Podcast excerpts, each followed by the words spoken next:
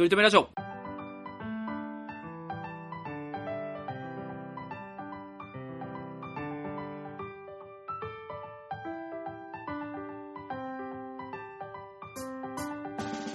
この番組では今は取り留めない話しかできない話が面白くなりたい鳥くんと来世こそはきっとイケメンになりたいトメさんが、いつか取り留めある話ができるようなための成長を皆さんに見守っていただく番組です。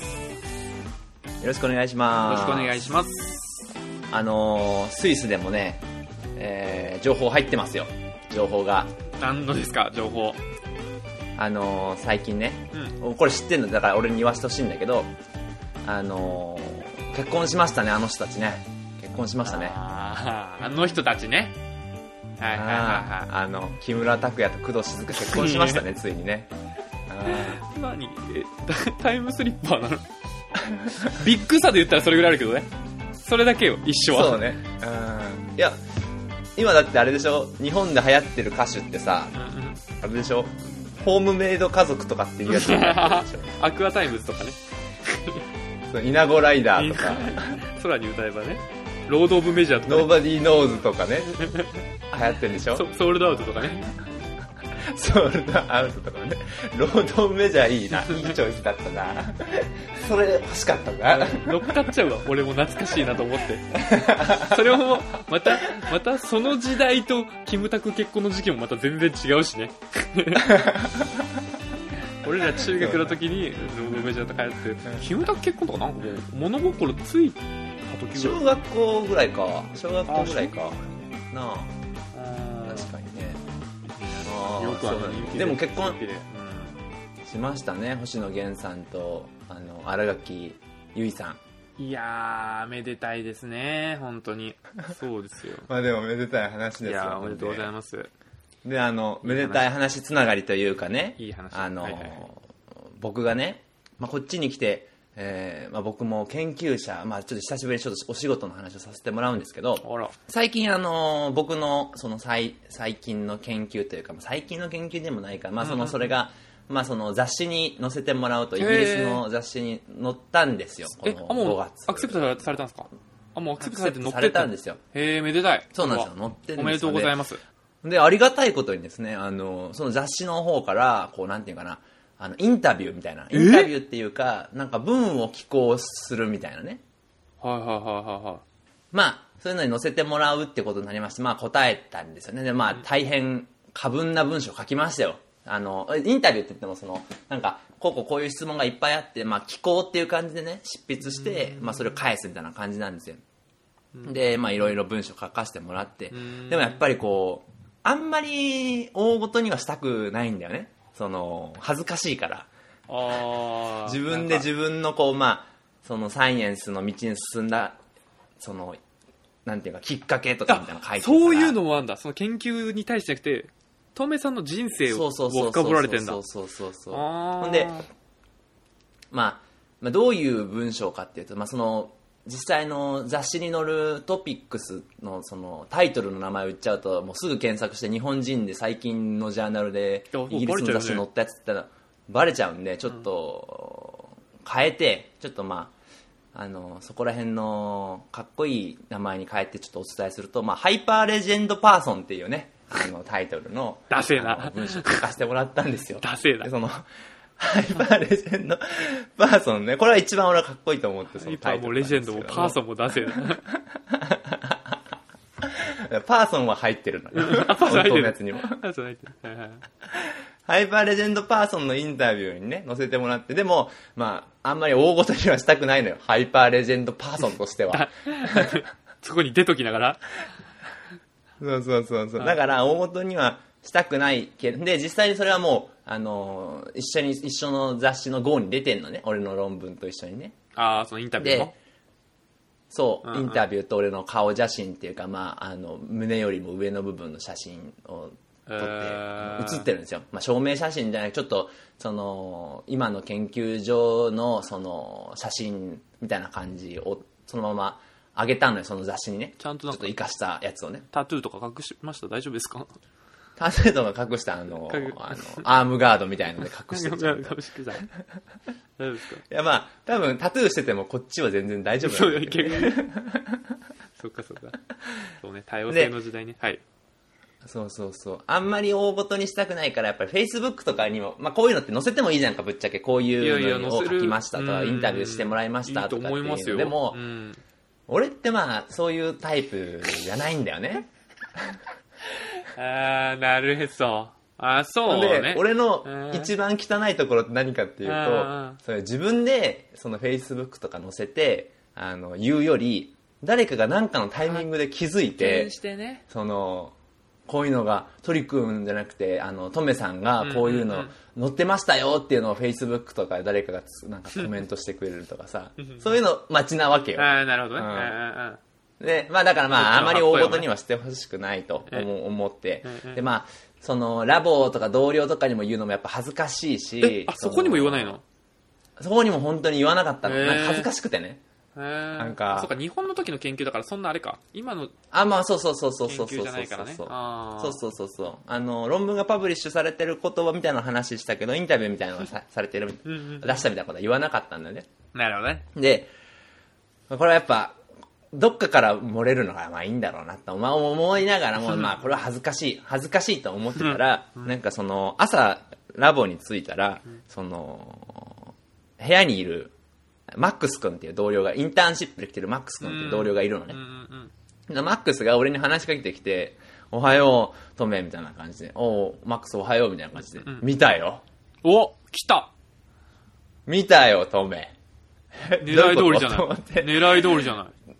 いや、狙い通りっていうか、こっちは、まあ、そういうのもあるんだけど、ぶっちゃけね、ぶっちゃけ俺も、俺の汚いこと言うけど、ぶっちゃけ外国人にそれがバレても別に、正直、プラスにならないの、俺的には。あ、そうなの？この日本人の友達とかにバレた方がかっこいいじゃんか、やっぱり。あーそういうことね、あーそういうことね、そういうことね。あうん。バレてんじこっちゃねえか。の人と俺はなんか、ー 結局バレてんじゃね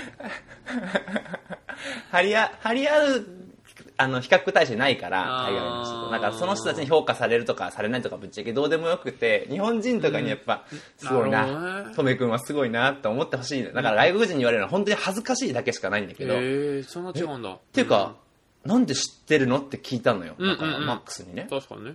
どっからそれがバレたのみたいな感じで聞いたら、なんか、うちの研究所の、なんか、月曜日の朝に送る、なんか全体のメールがあるのね。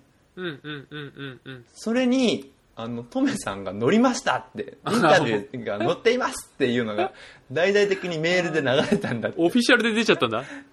オフィシャルで出ててうん、なおかつ、なんか、あの、他の人たちも来て、見たよ、トメみたいな。いいいいこと書いてんじゃん。いい、よかったね、みたいな。コングラチュレーションみたいな感じで言ってくれて、あ、メール見た？とかって俺はまあ言うじゃんか、一応さ。メール見たんだね、とか、いや、メールなんか見てないよ、とか言うんだよ。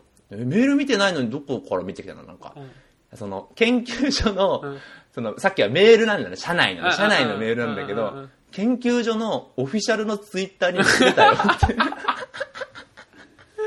発信されてるじゃん全世界に発信されてる。フェイス、俺のフェイスブックよりもさらに 拡散力のある力で拡散してんじゃねえかよ。ツイッターとかあんだ、おもろ。そうそうそう。それでラさ、ボのツイッターさまあ、ラボのツイッターじゃなくて、うんまあ、全体の研究所、その、まあ、理化学研究所とか、そういうその酸素研より影響力でかいじゃん。ない？そうそうそうそうそう。ラボ超えてってこことですもんね。と見たらさ、やまあ、200、200いいねとかついちゃってる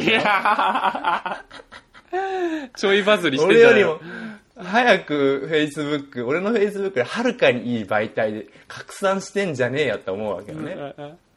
で、まあ、あーまあでもまあ、こういうバレ方をまあ求めてるから、まあいいんだけど、で、まあ、これをね、やっぱ Facebook に載せるんじゃなくて、まあ、その近しい人にはやっぱりお伝えしとこうかと。まあもちろん今回トリックにもちょっとお伝えしてるし、はいはいはいまあそういう人たちは、まあ素直に喜んでくれるだろうしね、と思って。あー、やっかみなしでね。はいそうそうそうそうそうそう。まあ俺はやっかんじゃうからね。うん。俺はやっかんじゃうからね。器小さいな。俺はやっかみの心があるから自分が Facebook に載せるの嫌なんだから、ね。あー自分がねそういうことなんだよね。あうーん。俺やっかむ、そうそうそういう心がある。やっかむ心あるけど、バンバン乗せちゃうけどね、俺。なるほど、なるほど。それは目指したいところではあるよね。ううんん。でんで？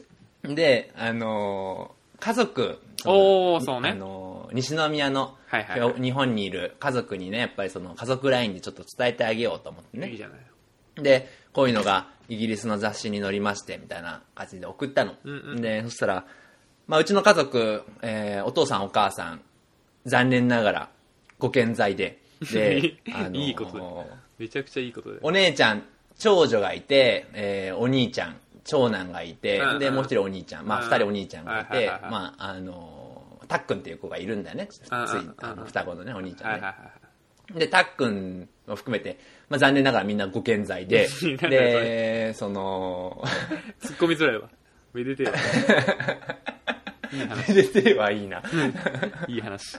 で、うんあのー送ったら、まあ、お父さんとかお母さんとか、特にまあ、うちのお母さんがすごい喜んでくね。あーいいじゃないで仲いいお母さんおめでとう、まあ、ここまで、その、よく頑張ったね、みたいな、引き続き、体調には気をつけて頑張ってね。おーいいじゃないいいこと言ってくれんな。親孝行お姉ちゃんも、すごい、あのーみんな俺のこととめちゃんって呼んでくれるんだけど、とめちゃんは、あの、よよく一生懸命頑張ってたからこういうのってよかったね、とかって言ってくれるわけよ。うんうんうん結果出て。で、たっくんもすごい喜んでくれてよかった。お父さんもすごい喜んでくれたんですよ。うんで、長男のうちの兄貴だけその LINE を返してこなかった。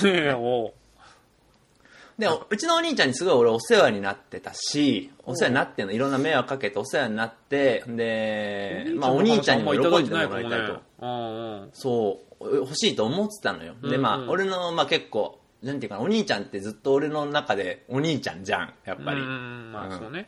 だから、その、結構憧れの対象なの、ずっと。その、たっくんは、まあ近しい、お兄ちゃんと思ったことないからね。まあ友達みたいなねで。うん。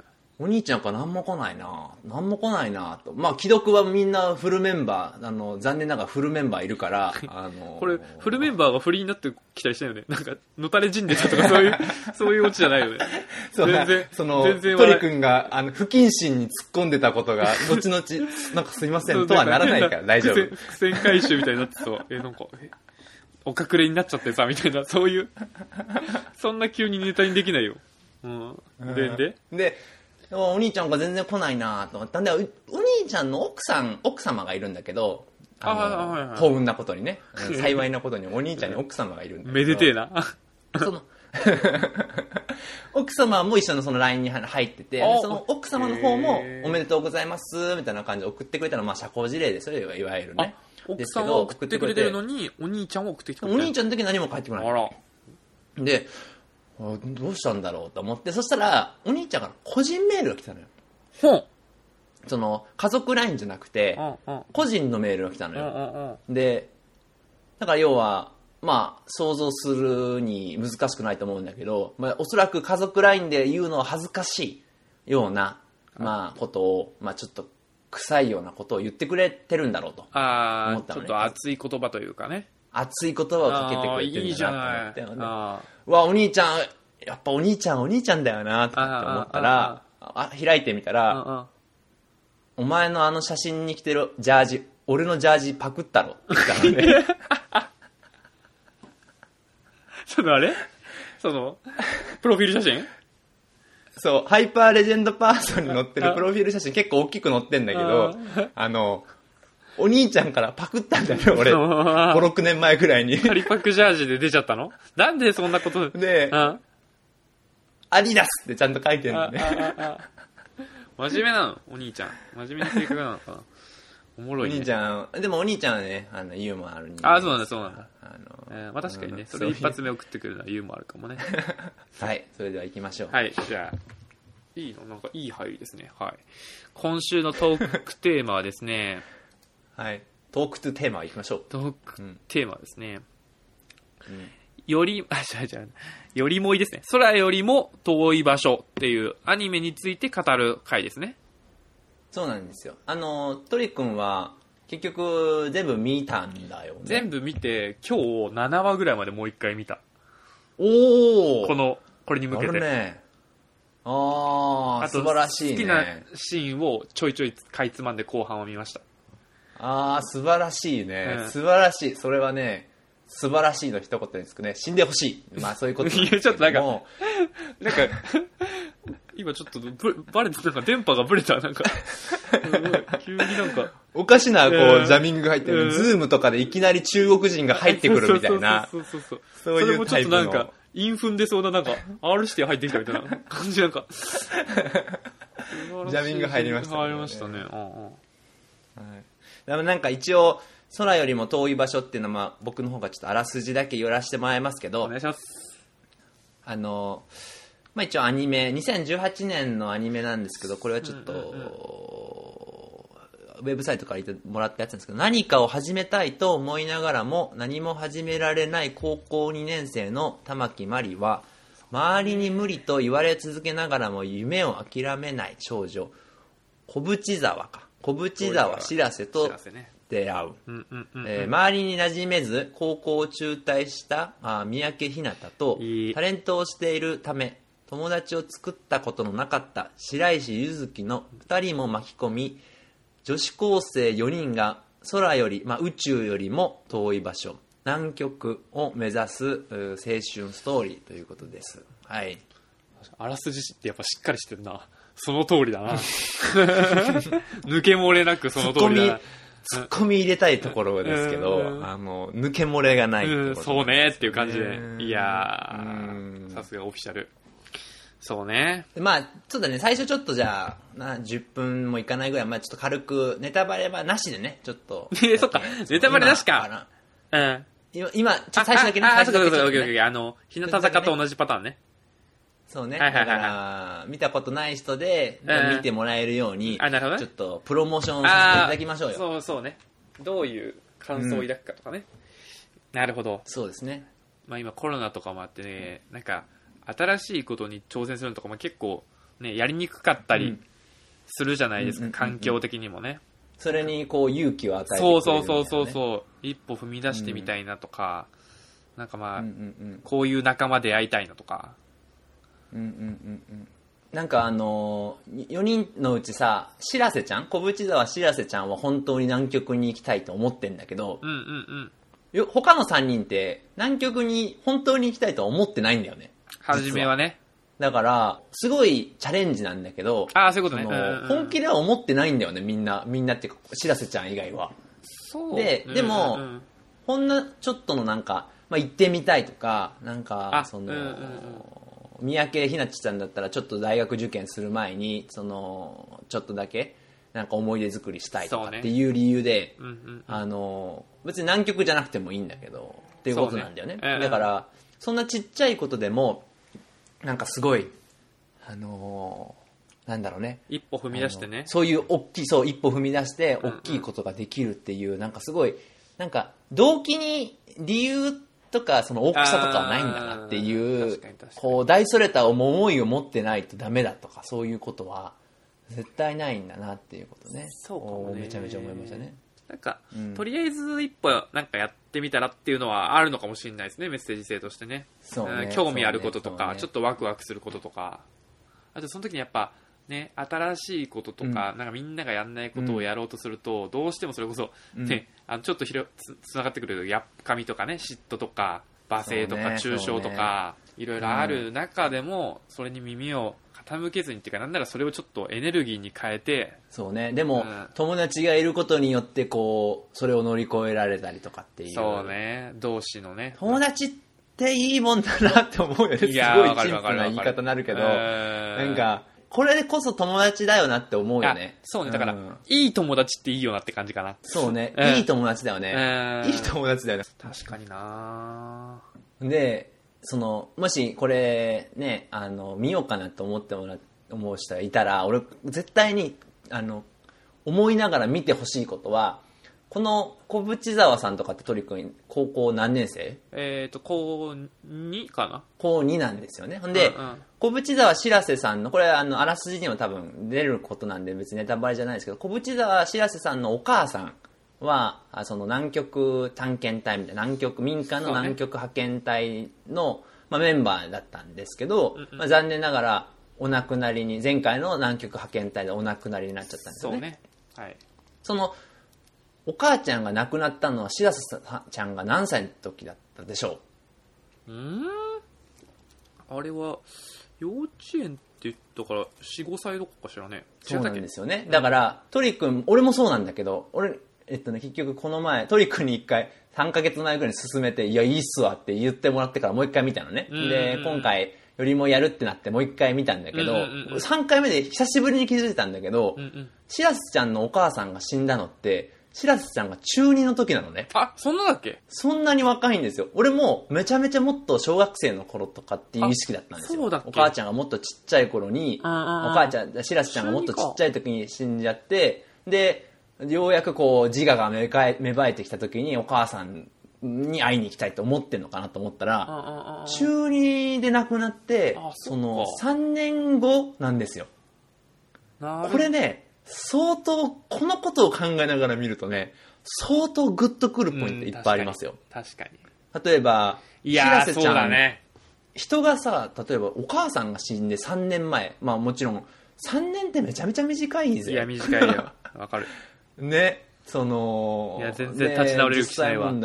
立ち直れる気しないでしょ。ほんあで、親は無理。シラスちゃんはさ、うん。ゆ夢を諦めないで、その、夢を諦めずにさ、ずっとコツコツやってきてたことがあるじゃん。いやいやいろいろね。あの、お金を貯めてたわけまあまあバイトとかしてね。そうね。そこは言ってそう。もいいか。それをさ、なんぼ集めたっていうところってあるじゃんかやっぱり。あ,、ね。れをさあの金額をさお母さんが死んでからさ集めてあ南極に行きたいというこのメンタルとは何なのか。ある種ちょっと病的というかいやそうよあねの精神的にはちょっと参っちゃってる状況だよね本当にね。もうそれだけを信じて、うんうんうん。でそんなしらせちゃんが、ね。そう3年しか経ってない中で南極に行って何を思うのかと。うんいやいいよね。ああ。で、その、3年ですから、その、南極派遣隊って同じ南極派遣隊じゃないですか、要は3年前と。うんうんうんで、前回の南極派遣隊って、要は死者が1人出てるんですよね。要はね。うんまあそういうことだね民間のうんうん失敗してはいけない民間の南極派遣隊で、し一一人人が死んじゃってるわけですよね。うんうんうんで、その、そ派遣隊みたいなのが、そう。派遣隊もさ要はもう一回派遣し直そうとするわけなんですよね、うんうんうんうんうんそのエネルギーどっから来るんだっていうことよね。でその人たちが南極に行って何を思うのかっていうことよね。いやーちょっと後半もちゃんと見ないとなこれもう一回。なるほど。よかったなと思ってね。トムさんなんかそれ書いた方がいいんじゃないですか？なんかアニメ表みたいな。なんかそこまで気づけてる人いんのかな？いやどうなんだろうね。でもお母さんが死んで3年ってのは俺も結局気づいてなかったんだよね全然ね。ああねでよく考えたらやっぱ3年なんだよね。3年前にうんもちろんね僕の中でも何人か亡くなってますよ。3年前とか4年前とかね。でも3年前だろうか4年前だろうかもうあっちゅう間っていうかこの前お亡くなりになったようなイメージになるわけじゃんかやっぱり。でそう思ったらやっぱりお母さんレベルの人が3年前ってほんまに2週間前ぐらいのようなレベルだよね本当にね。いやーきついだろうな、うん。それも中学とか一番なんかねそうねこれね。まだまだうん。親に頼りたい時期で、まあ、30の今でもきついのに。いやでもでね。そのでも知らせのでもやっぱその真の強さはもう十何話にわたってずっと描かれてるじゃないですか、まあ、ちょっと弱気になる時もあるけど、そうね基本強気でみんなを引っ張っていくっていう。のはマジかっこいいっすよね。そうね。うん。そう。なんか誰かしらに絶対共感できるしあととみんながやっぱもう全然成長してるんですよね、1話から。うんうんうんうんうんうん10最後に向けて、うんうん。なんか多分体ちなみに力的にもこの精神的にも、うん。アニメってさまあ各年代どの年代が見てもまあ響くと思うんだけどうんうん。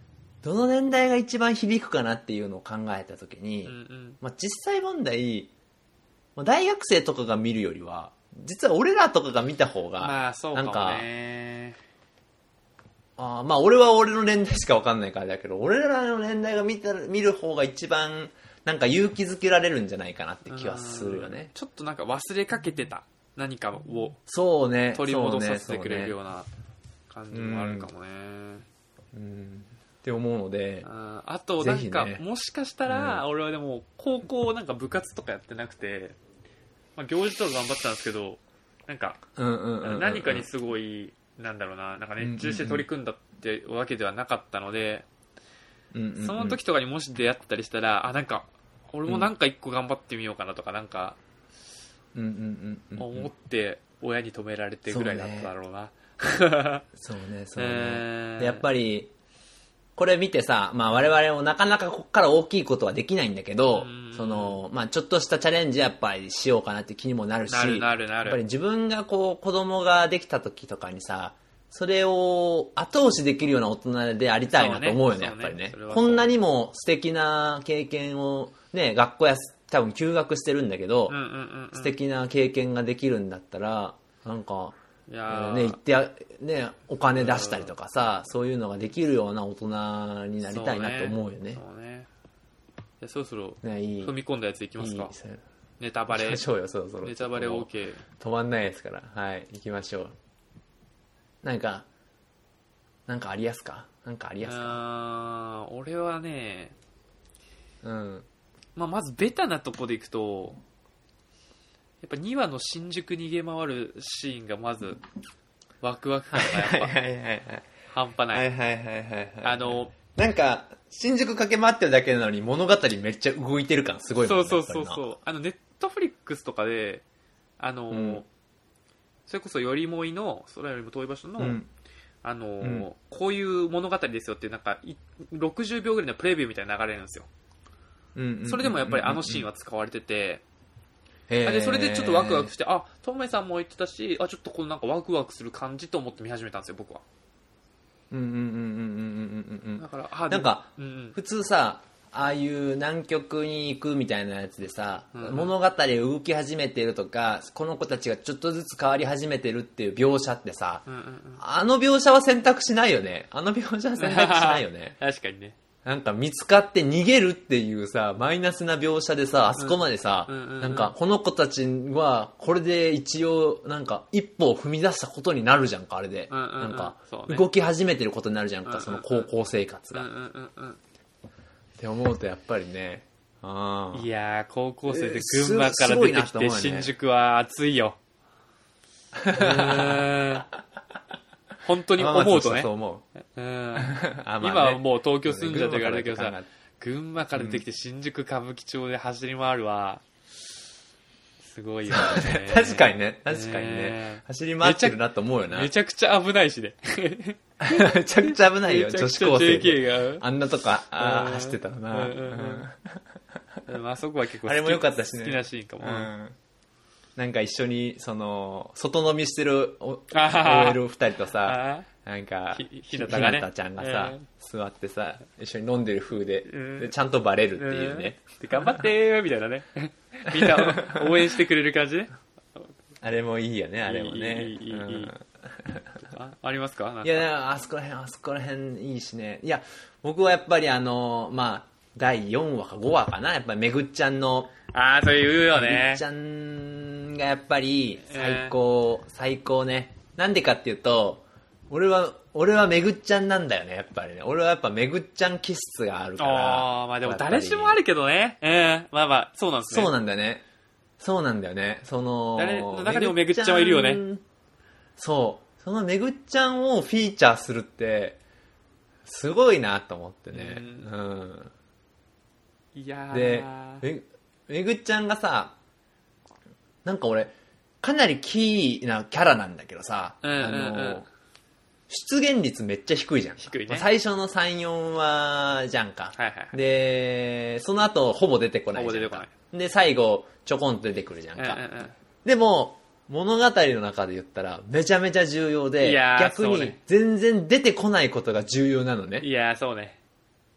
だから、なんか俺今まで見たアニメのキャラクターの中で一番コスパのいいキャラだなと思って。なんか、存化在感だけと思った、マジで。うんそうそうそうそうそうそうそう。ほんで忘れかけた頃にちょこんとやっぱ出てきたのが、まあもちろん、ゆずきちゃんのその友達ができないみたいな話があってさ、うんうんうんうん友達っていうのはこういうもんだよ、全然、その、LINE とかそういうメッセージを無視するし、でもなんとなく、めぐっちゃんがどういう顔してるかわかるんだみたいなことさはいはいはい。ひまりが言っててさほんで、そこでもまあめぐっちゃん使えるじゃん。その時のめぐっちゃんの作画ってさ、めぐっちゃん自身は出てこないんだよ、やっぱり。でも、めぐっちゃんのなんか謎の LINE のアイコンのなんかおにぎりみたい、おにぎりっていうかなんか変な変なアイコンみたいなやつだけしか作画されてないの、めぐっちゃんっていうのは。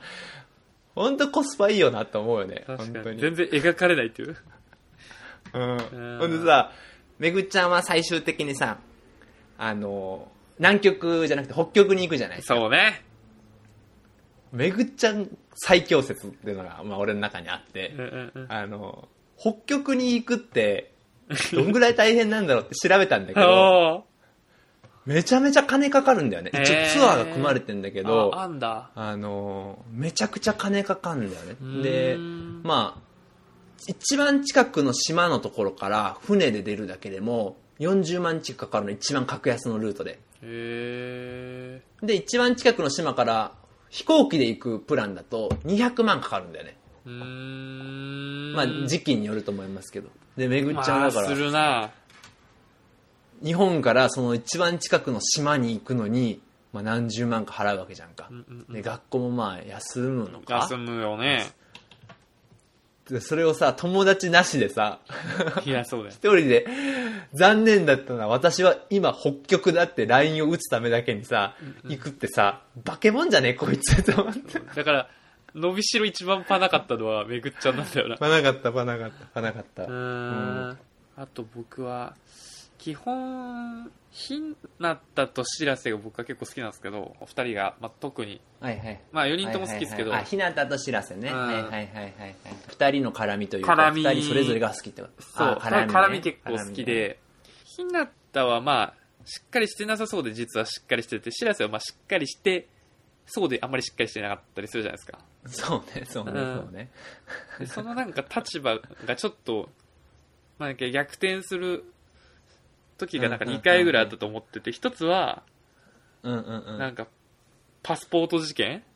パスポート事件ね。シンガポールでひなたがなくして、で、一瞬やっぱその、しらせは、え、それ南極行けなくなっちゃうじゃんって、焦るけうんうんど、で、ひなたは大人だから、じゃあい、あの、3人で行ってきなよって言うけど、しらせがうんもう、うんうんいろいろ考えた末、4人で行くことが大事ってことに気づいて、ドーンってうん100万円突っ走して、うんうんこれが私の性格なんだって言い切って、あのバック、し らせのバックしたてが好きなんだよね。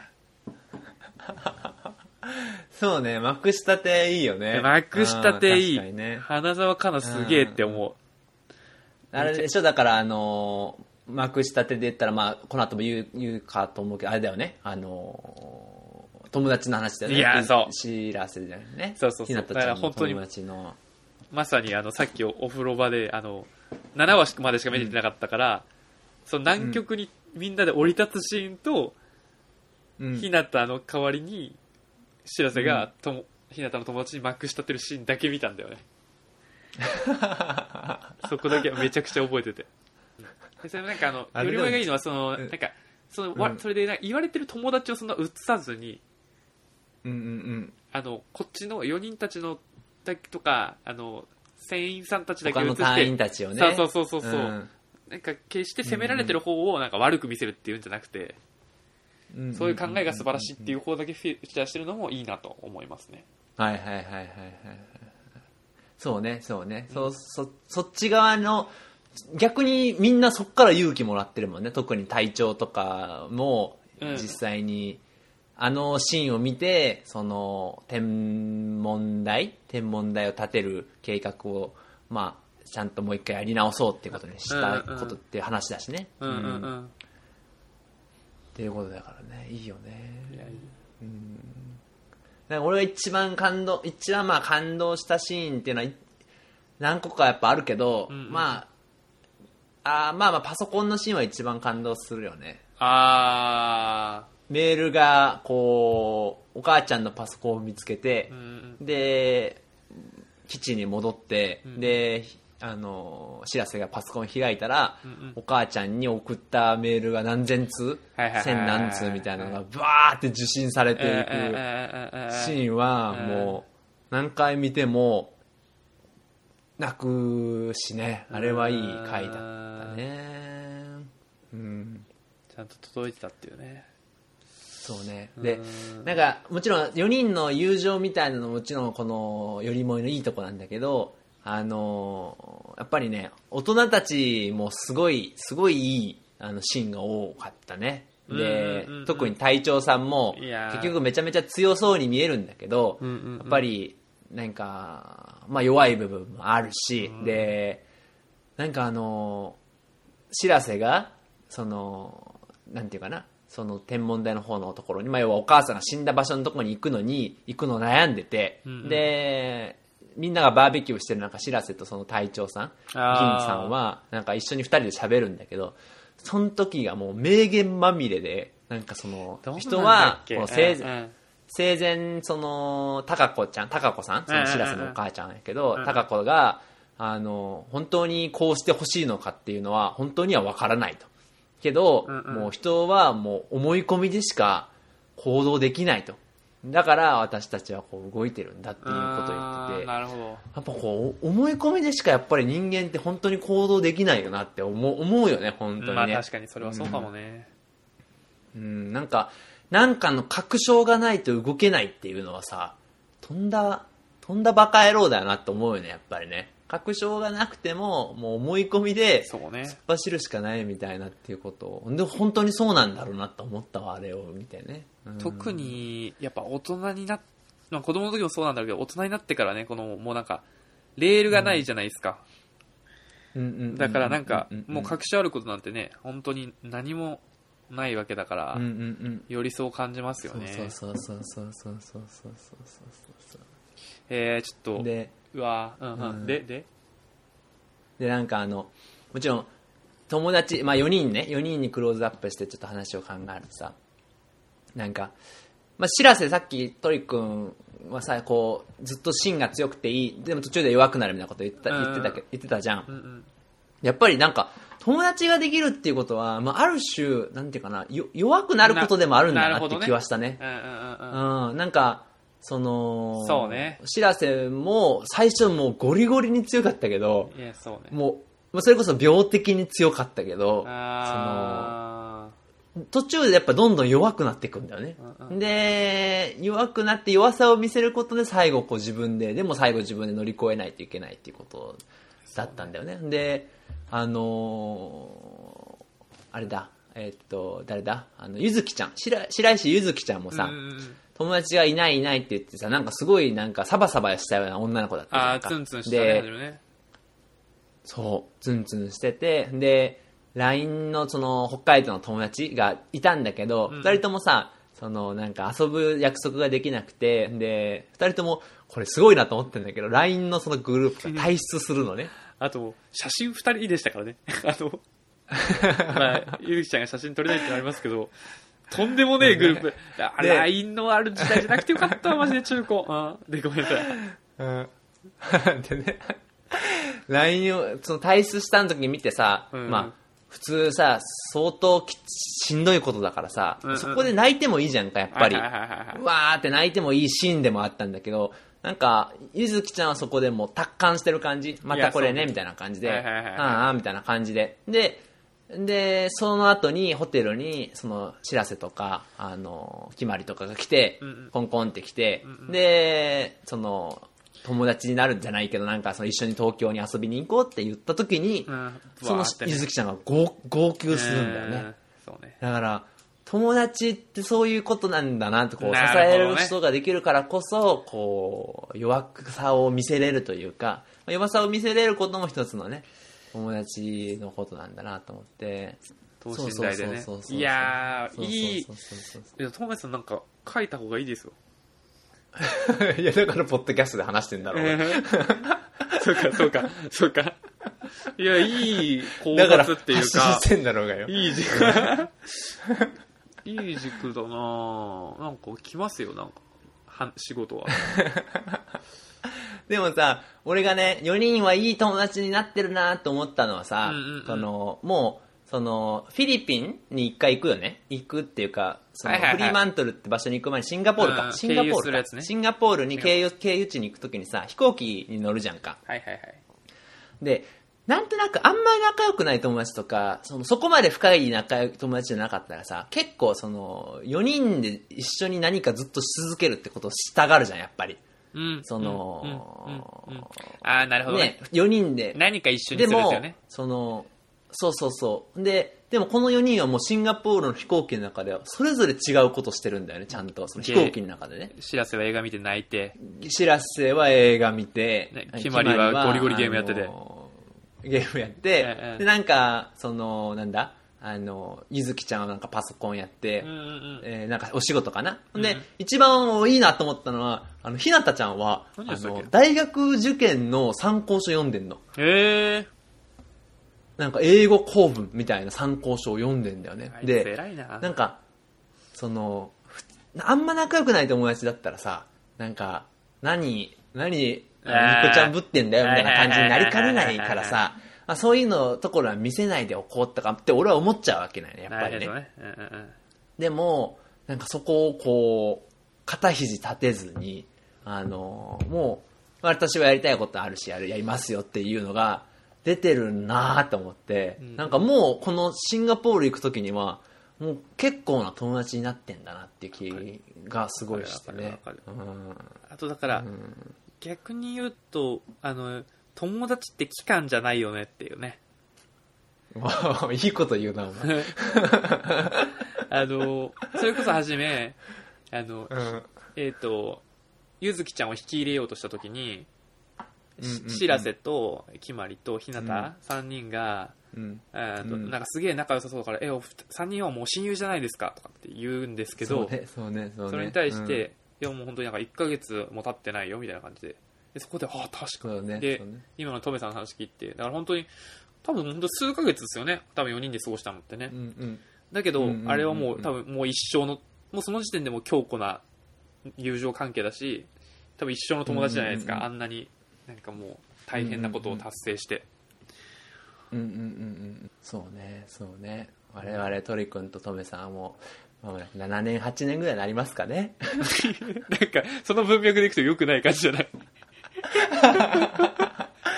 もう7年1ヶ月っていうか、7年8年くらいになりますかねもうね。うん。それダメな友達じゃん。どうでしょなんかこの文脈でいくと。うん、頼りにしてますよ。はいはい。はい。まあまあそんな感じですかね。なんかいい回の気がするな、今日。うん。まあ、あとね、いろいろああるんだけど、まあそうね。取り留めないんで、あれですけど、まあ、俺があと3つだ、三つだけっていうか3つもあんのかと思うかもしれないですけど言いたいのは、もうパッパ言ってみますけど一つは、あの、なんだろう、えーっと、ひなたちゃんの、あの、メッセンジャーバッグの持ち方が、あの、巨乳の持ち方っていうかね、なるほどね。なるほど、ちょっと待ってよ。うんあれはね、ひなたは巨乳だよな。そうなのよ。あの、巨乳の人ってさ、その、メッセンジャーバッグの肩紐っていうか、紐をさ、谷間に入れない、入れないのね。あー入れなくてそっか外からやるのか。胸の上を通すのねうんうんうん。巨乳の上を。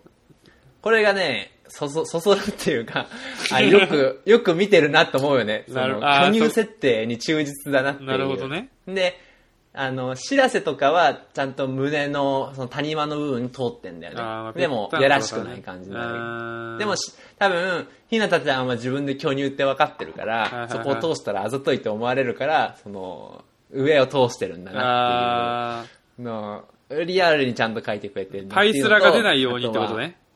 あとはそうそうそうそうなるほどね。あとはその、なんかこの、しよりもいの作画ってさ、なんかすごい作画っていうか、絵、絵ってなんか、あんま見たことないような絵だなと思ったのね。で、何が違うんだろうと思ったらみんなこう、から髪の毛とか、まあ、体のラインのところにやっぱ白いラインが絶対あんのね。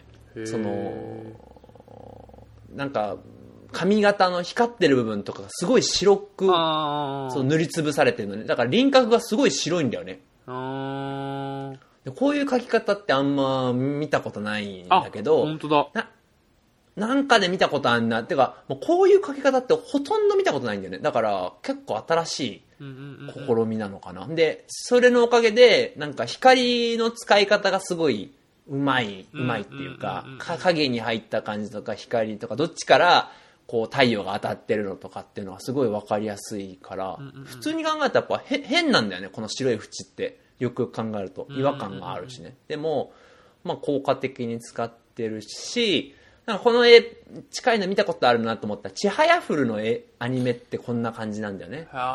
で、え制作調べると、一緒なんだよね。へえあらそそう。ほんで、もう一個言いたいのが、その制作会社さんが、その、マットハウスさんっていう、あの、ところなんだけど、なんか、まあ、結構、大大手なんだよね、マットハウスうさんって。うんうんうんうんまあちはやふるやるぐらいだもんね。最 最初、マットハウスってさ、書いてた、書いなんかメモに、なんかさ、ささっき見直したらさ、マッドマハウスじゃなくてさ、マッドマックスって書いててさ、俺、ま、この、よりもいの世界観の中にマッドマックスなんかどこにあったっけって思って、めっちゃ面白い。めっちゃ探したんだけど、なんだろうなんだろうと思ったら、マッドハウスやったわ。あーダイヤのエースとかね。ちはやふる。時をかける少女、そう、ダイヤのエース、サマーウォーズ。あでもえー。わかる。うん。時々なんかあの、ね。僕作画で印象的だったのはあのそれこそあのめぐっちゃんとその絶好のシーンの時になんかすごいそこだけなんか普通のよりもいって結構色結構パキッとしてるじゃないですか。うん。パキッとしてるというかまあなんかあの結構ビビッドな色使って。てでそのめぐっちゃんのシーンってすごい淡くぼやーってなんか描かれてて。ああはいはいはいはいなんか印象的だったんですよ2回目見直した時はいはいはいはい。まあみたいな感じかなじかな今回はね。まだ出せてないやつあるけど。もちろん。おおまた今度にしますか？うん。音楽とかも良かったしね。あ音楽あ音楽そうね。触れてなかったわ。音楽めっちゃ好き。じゃあいいですか？ははい。い。じゃあ今週もトメさんからお疲れ様ですはい。こんな我々に何かコメント等ありましたらとりため .radio.gmail.com もしくは Twitter のとりためラジオのアカウントの方にダイレクトメッセージいただければと思います。よろしくお願いします、はい。ということでトリくんととめさんがお送りしました。バイバーイ。また来週。バイバーイ。また来週